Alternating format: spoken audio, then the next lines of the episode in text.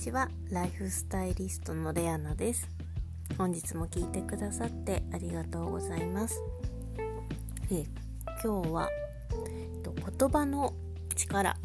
についてお話ししたいんですけれども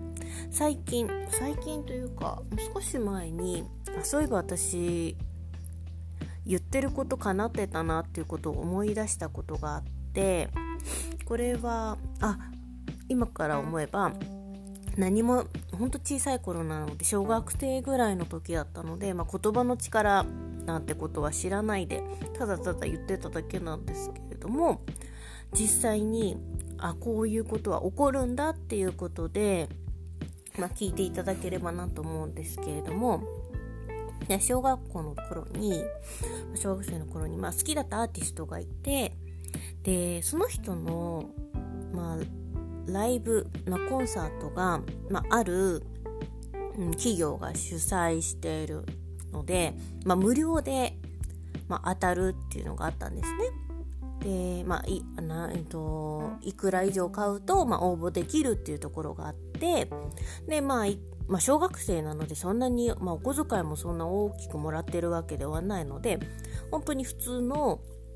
まあ、お買い物、まあ、お食事食事というか、まあ、ご飯買ってて、まあ、応募できるやつだったと思うんですけども、まあ、それを買って、まあ、応募してたんですよね。で無料なので。で普通だと確かその方のコンサートとかって1人、まあ、一番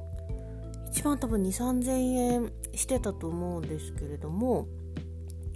で、まあ、本当に好きででも小学生なのでお金もないですし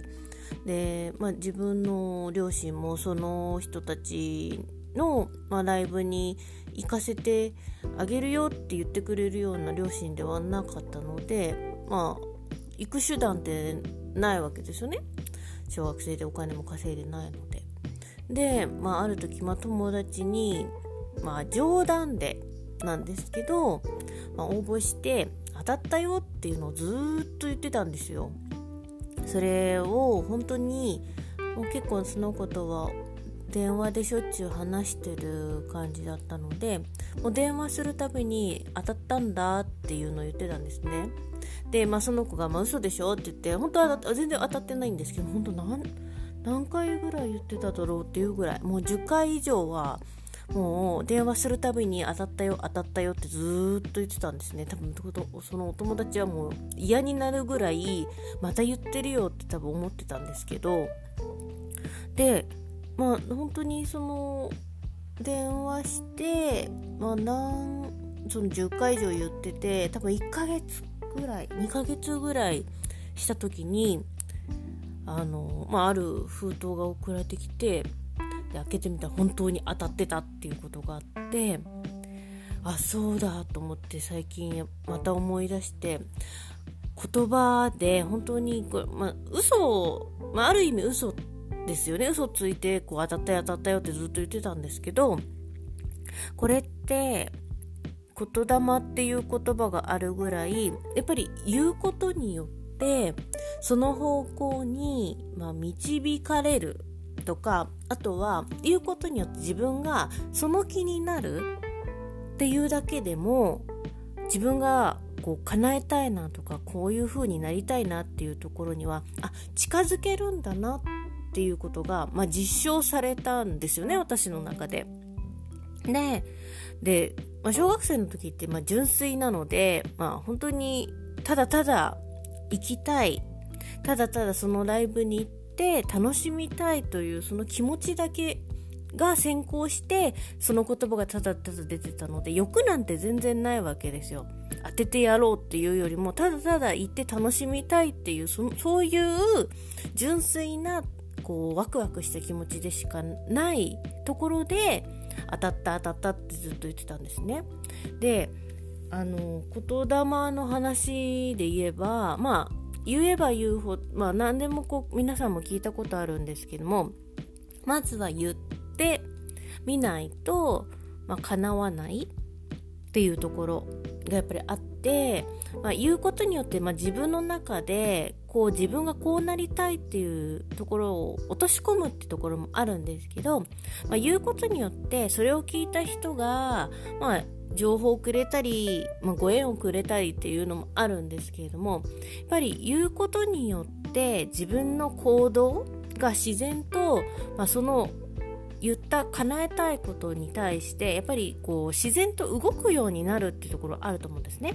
あとやっぱりこう気持ちが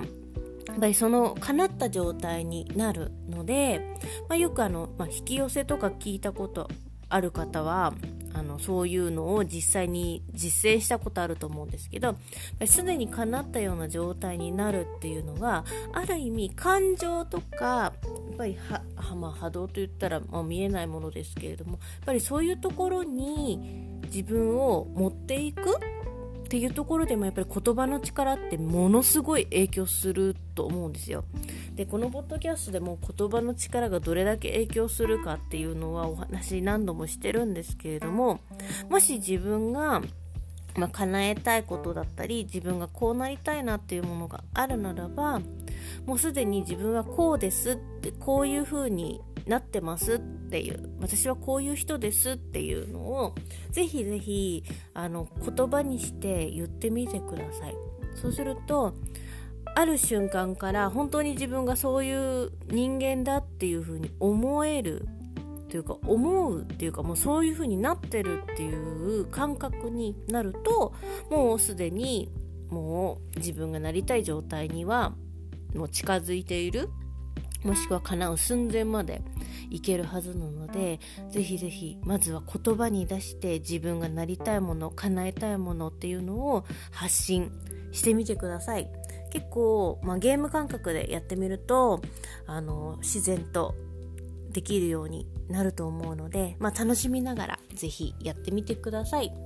本日も最後まで聞いてくださってありがとうございました。それではまた明日。ライフスタイリストレアナでした。